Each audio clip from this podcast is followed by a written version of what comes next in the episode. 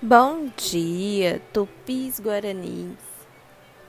E aos que também não se definem como pertencentes a esse conjunto pelo qual eu nutro bastante valor.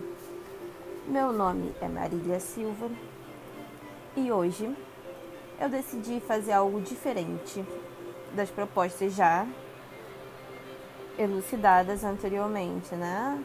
A gente está vendo engenharia de software, representação de um sistema operacional em conjunto com um sistema de, de processos, né? Como que se faz um, um, um software aplicado aí na indústria. De forma um pouco esparçada e lacunar como tudo na vida, não é mesmo? Agora, nós vamos falar sobre o mundo antigo, o mundo da arte. Bom, Analisando algumas imagens dos antigos, eu não vou nem dizer primitivos, porque vamos fazer aqui uma comparação, né, aos tipos de variáveis, né? Por exemplo, eu estou estudando agora a linguagem C, que é a linguagem mãe de muitas outras linguagens que vieram a posteriori. Porém, não é a primeira, né? A interface entre o programador e a máquina, ela passou por longo processo até chegar ao nível de depuração que nós temos hoje. De mudança de estados é, mecânicos, né? Você tirar um interruptor, tirar a corrente, cessar a energia com a mão, né? E hoje também é com a mão, né? De certa forma, nós somos físicos e continuamos sendo completamente mecânicos, até na, na forma de aplicar, aplicar nosso conhecimento associado com as ferramentas de desenvolvimento atual. Né? Aqui a gente demarca um limite entre o físico e o virtual. Porque se é, vou retornar um pouquinho atrás, na forma da representação da imagem, tá? Isso tudo que eu estou falando com vocês aqui vai ser passado para um livro que será minha defesa, né? Futura sobre a, a conversão da imagem da representação dos glifos para meios mecânicos, para meios é, mecânicos não, para meios eletrônicos circuitos integrados. Como que é a transposição, não no seu sentido mais atômico, elementar, mas na estrutura de construção. Como que esse circuito com essas entradas analógicas digitais, seu reset, seu VCC consegue manipular esse tipo de dado, né? Porque tudo hoje são dados. E como dizia Einstein, Deus não joga dados. Bom, a representação que eu estava olhando na hora que eu decidi vou gravar um, um vou gravar um podcast é são sírios, né, carregando oferendas, que é um relevo da escada de Tripton em Persépolis, do século V a.C. A magnífica escada que leva ao Tripton é decorada com frisos mostrando tributários provenientes de muitas partes do império. Aqui, emissários sírios carregam objetos de metal precioso, vasos, vasilhas e braceletes para oferecer ao rei. As civilizações antigas, elas prezavam muito pela representação da imagem.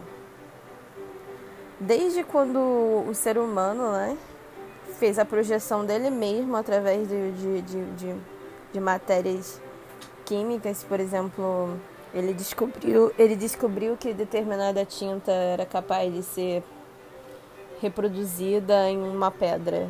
Pegou a sua mão, afundou naquela tinta e projetou nas paredes de uma caverna, né?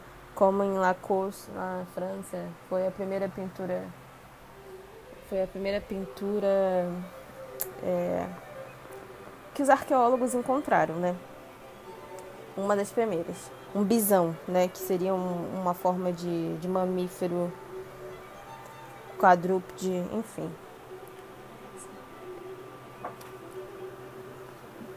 o que me chamou a atenção nessa figura e, e de forma alegórica eu vou tentar descrever a partir de um subjetivo, além dos tributários, né, desses sírios, nós temos padrões de rosas, isso tudo numa escadaria. Né? Então você imagina um alto relevo numa escadaria, né?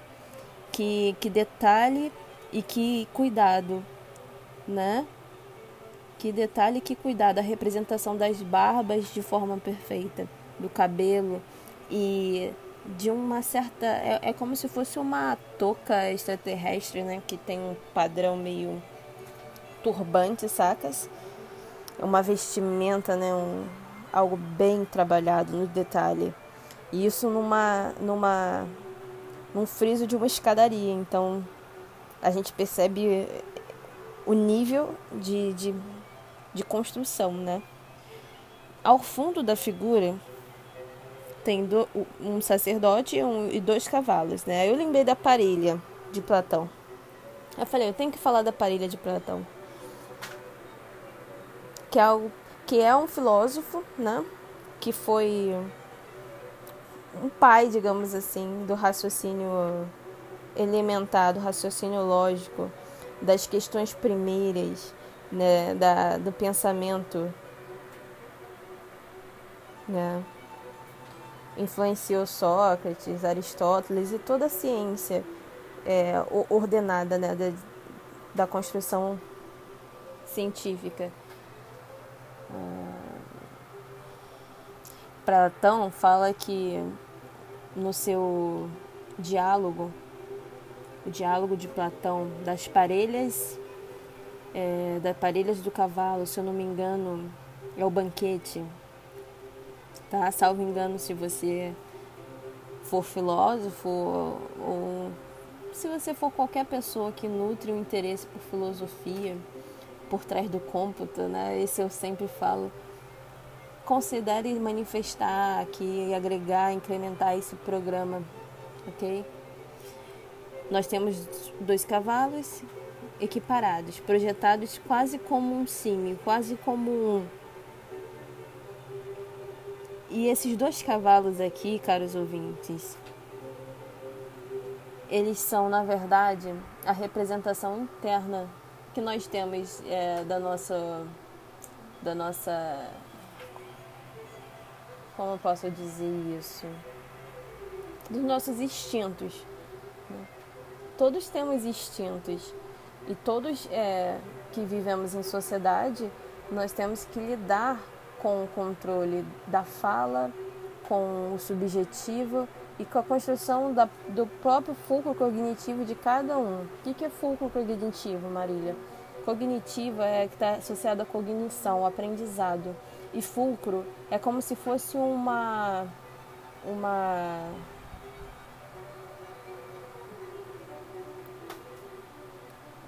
uma passagem de, de, de marcha, embreagem, não.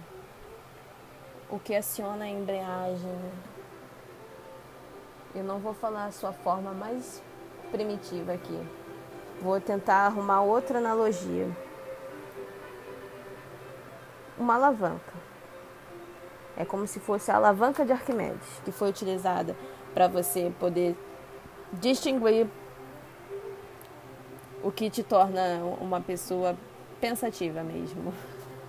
Acho que essa, essa definição foi deveres, deveres Sim, é, foi, foi. Enfim, whatever. Controlar a parelha do raciocínio, controlar a parelha do que te move, quais são suas paixões, uh, se suas paixões são a matemática, a filosofia e o computador, se suas paixões são as imagens, são as representações e são a história. Né? Tudo isso envolve nada mais, nada menos do que uma tabela. Porque tudo, meus caros, está em função de algo. Não existe valor em uma variável não definida. Não existe. Não existe. Não existe. E o papel do pesquisador, do cientista e do pensador, ou da pesquisadora, da cientista, da pensadora, é justamente atribuir valores às variáveis, torná-las visíveis, portanto Lembrando que apenas 5% do conhecimento total que se tem na Terra foi desvendado pelas ciências modernas. Ou seja, 95% ainda não passa de um buraco negro. E quando eu falo buraco negro, não é uma analogia esparsa, é justamente uma lacuna, uma lacuna que de tão pesada em seus, em seus meandros, ela destitui todo o real, ela suprime a luz, ela faz com que todo pensamento possa ser descartado de forma instantânea, né? É, o seu peso, o seu volume, enfim. Dito isso, é... dito isso, meus caros, nós vamos é, olhar os padrões de imagens. E aqui eu acho que é interessante nessa proposta de podcast aqui, você está em Maliarte, ok? Maliarte Integrativo Digital, é justamente equiparar ou igualar a capacidade do desenvolvimento de imagens de através da interface gráfica. Vamos lá, a gente vai descrever um bracelete de tesouro de Oxus, tá? Que na verdade poderia ser recoberto né, de diamantes, de pedras preciosas, são na verdade duas, duas figuras mitológicas. E daí eu lembro logo de Trico e do jogo The Last Guardian, né, que veio de uma história de Ico, o Guardião. A estrutura do jogo em si é completamente complexa e linda. Tão linda que num, num, uma TV de 45 polegadas não, não é digna de um jogo desse. Um jogo desse deveria estar numa. Deveria estar ou é a gente que deveria estar no jogo? De certa forma, se você não conhece a narrativa, considere acessar o canal Maliarte no YouTube. E lá a gente apresenta um pouco dessa aventura mitológica por um mundo ficcional de Trico um animal com um animal? Não, a trico não é um animal, cara. A trico é um animal, sim. Só que tem estaturas faraônicas. São estaturas. É, ele, ele é de uma estatura tão grande ao mesmo tempo tem chifres verdes fluorescentes e orelhas roxas e grita e mata todos os guerreiros os, os, os samurais, né? Tem uma coisa caricaturesca, caricaturesca na, naquela, naquele jogo tão bonito. Vale a pena, viu?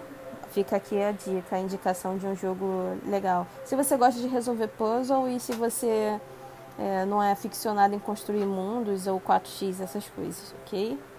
Esse bracelete que a gente estava é, referenciando aqui, do século V a.C., ele está em ouro, a matéria-prima, e ele tem uma altura de 13, de 12,3 centímetros, 12,3 centímetros.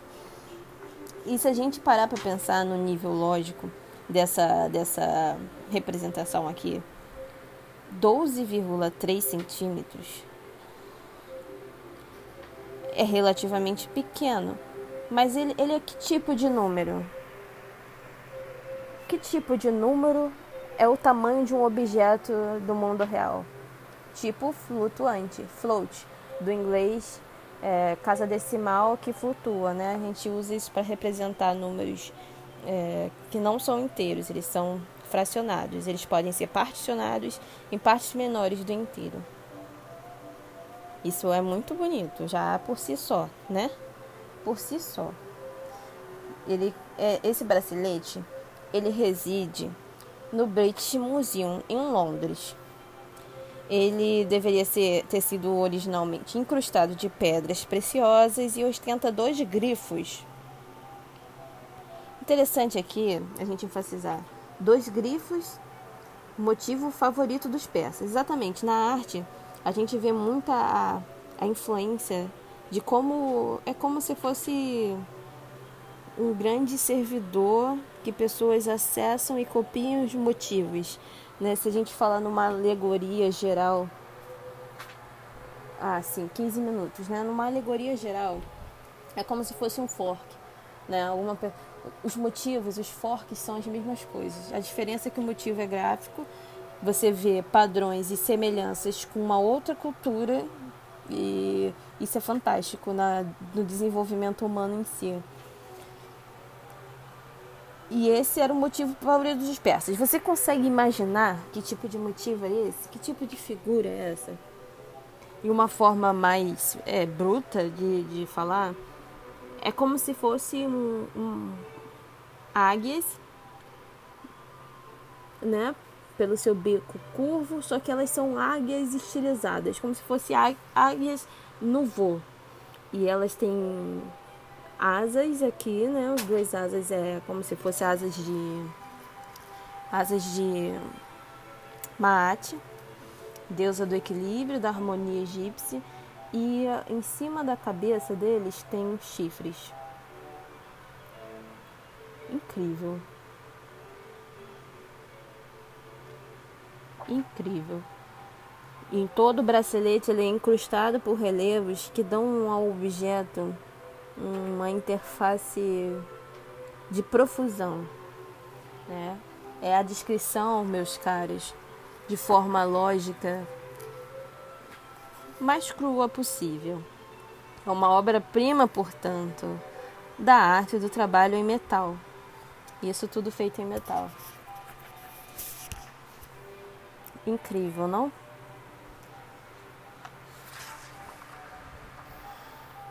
o, primeiro, a primeira figura que eu vi foi relevos em terracota. Aqui no Brasil, nós temos um grande sítio arqueológico no Piauí, ok? É, você que pode conhecer, é indicado, deixa eu ver aqui, criar referências interessantes. Hum.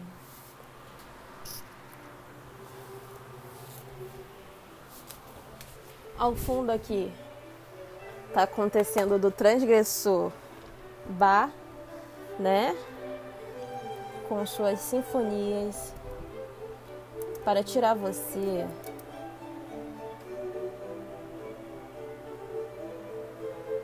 Piauí, Piau, Piau, Piauí. Que nome, né? Interessante, Piauí. Brasil é lindo, né, meu povo? Brasil é lindo, é grande, tem muitas coisas fantásticas que nós precisamos conhecer. Piauí, é, arqueologia, vamos lá.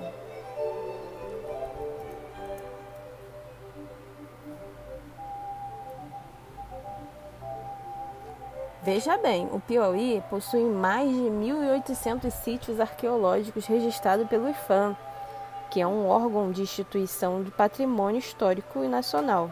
Entre eles, a floresta fóssil do rio Poti, localizada no município de Teresina e tombada como bem paleontológico em 2003. Indico aqui vocês a irem até o portal do IFAM, governo do Brasil, tá? Para vocês terem uma noção do que é isso que eu estou dizendo. E para a gente, de certa forma, localizar e identificar alguns motivos da imagem. Assim como o computador ele identifica o tipo de um número e consegue alocar um determinado espaço na memória, ou seja, ele tem os mecanismos, os subterfúgios necessários para fazer com que você pense que está fazendo algo e ele está fazendo outro. Ou seja, ele está fatorando. Ele está fatorando os seus problemas. Hum? Vou descrever o pedaço de fragmento parietal um primitivo para vocês, tá? Pensa numa rocha. Só que dessa rocha você vai tirar um frame dessa rocha, que seria mais ou menos de uns 40 pixels por 80. É um cubo, mas não é perfeito, tá? Em cima temos os fragmentos, os fragmentos, os resquícios de um animal que deveria ser duas patas dianteiras e uma pata traseira. A outra se perdeu no tempo. Embaixo nós temos a representação do animal por completo. Que segue os motivos, é, que o motivo deriva da arte grega. Como que você consegue distinguir o que, que deriva da arte grega, da arte fenícia, da arte egípcia. Padrões. Toda a arte ela vem de padrões, que são os métodos, são as regras básicas para você representar algo. Né? E isso é interessante que a nível cognitivo é como se existissem escolas e escolas de pensamento. Né? Essa escola segue esse pensamento, aquela escola segue aquele pensamento e todas essas escolas elas modelam uma forma de representar que é reproduzida. Hum? É. Então tá. Nós vamos falar desses relevos em terracota. O que é terracota? Você está muito curioso e isso é bom. Isso é o que te torna genuíno e humano. Terracota é um material constituído por argila cozida no forno, sem ser vitrificada e é utilizada em cerâmica e construção. Então, a próxima vez que você vê uma construção na rua, que você vê, é, inclusive tem aquela referência né, dos guerreiros do exército de terracota. Isso é fantástico. Eles, foi uma representação aí, eu me sinto até é um pouco como que eu vou falar sobre, ah, tá bom, tenho referência aqui, né? Graças a Deus existe internet. O exército de terracota, guerreiros de Xi'an, ou ainda exército do imperador Qin, é uma coleção de esculturas de terracota representando os exércitos de Qin Shi Huang, o primeiro imperador da China. É uma forma de arte funerária enterrada com o imperador em 2010 ou 2010, em 210, errei uma casa decimal. um zero aí foi truncado nesse circuito processador que eu tenho. Foi de 210 até 209 a.C., o reinado do imperador Kishwan, tá? Você vê o nível de arte, o nível de, de, de, o nível da arte, né? O estado da arte, o estado do poder, né? E cuja finalidade era proteger o governo chinês em sua vida após a morte. Vocês pensam sobre isso? vocês pensam sobre a vida após a morte? Pois deveriam, sabe por quê, queridos, tupis guaranis ou não? Porque é exatamente esse paradigma que a gente vive, o paradigma da tecnologia smart. Em sua definição, smart, etimologia, significa inteligente, né, na forma mais brusca,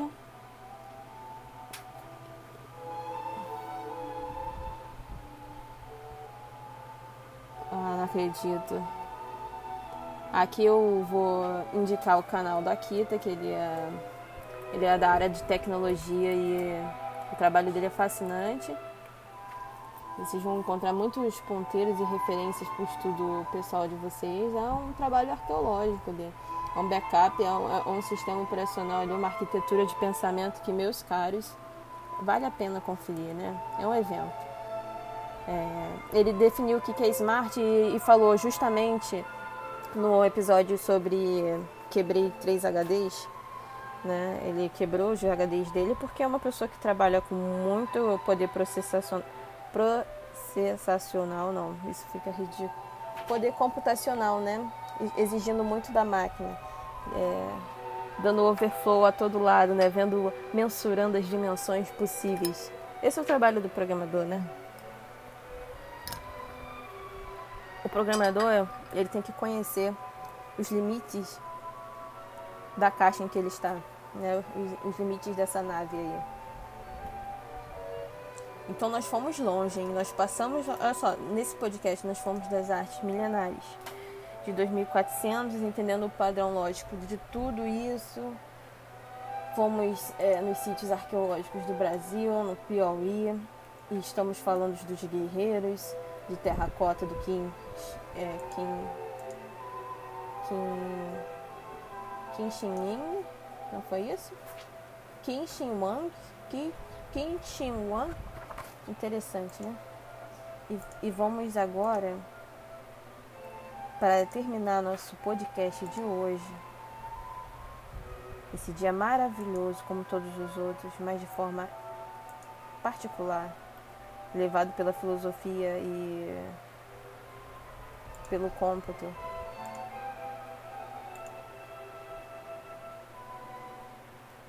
Vamos terminar de representar nossa figura, né, nossos relevos de Pazarne do século VIII a.C., do Museu Arqueológico de Ankara.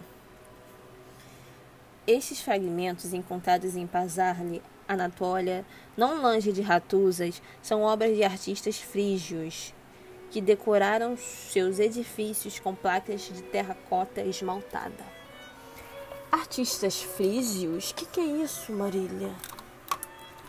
Artistas frígios não são aqueles que são rígidos, não, viu? Não, tem uma definição e eu vou passar aqui para vocês. Peço a paciência de vocês nesse processo de transmissão de conhecimento, ok? A frígia, meus caros, em grego, umas letras bizarras aqui da estatística e da matemática, que pegaram, né, os motivos, os padrões da matemática são oriundos dos motivos egípcios que foram influenciados pelos babilônicos e transmutados para a arte latina com os gregos. É, tipo isso. Foi um reino da antiguidade situado na parte central oeste da Anatólia, atual Turquia. Fantástico, né? Então, quando a gente lembrar de Frígia, quando a gente ouvir falar de Frígia, a gente vai lembrar que seria esse, esse, esse reino da antiguidade situado na parte central oeste da Anatólia, atual Turquia. O povo frígio assentou na área desde 1200 a.C. Estabeleceu um reino no século VIII a.C. Aí, a partir disso, você pode pesquisar aqui a língua frígia, tem todas as referências aqui. Uh, eu vou deixar linkado, tá? Para vocês. Eu espero que vocês tenham um excelente dia. E é isso. Obrigada e até a próxima.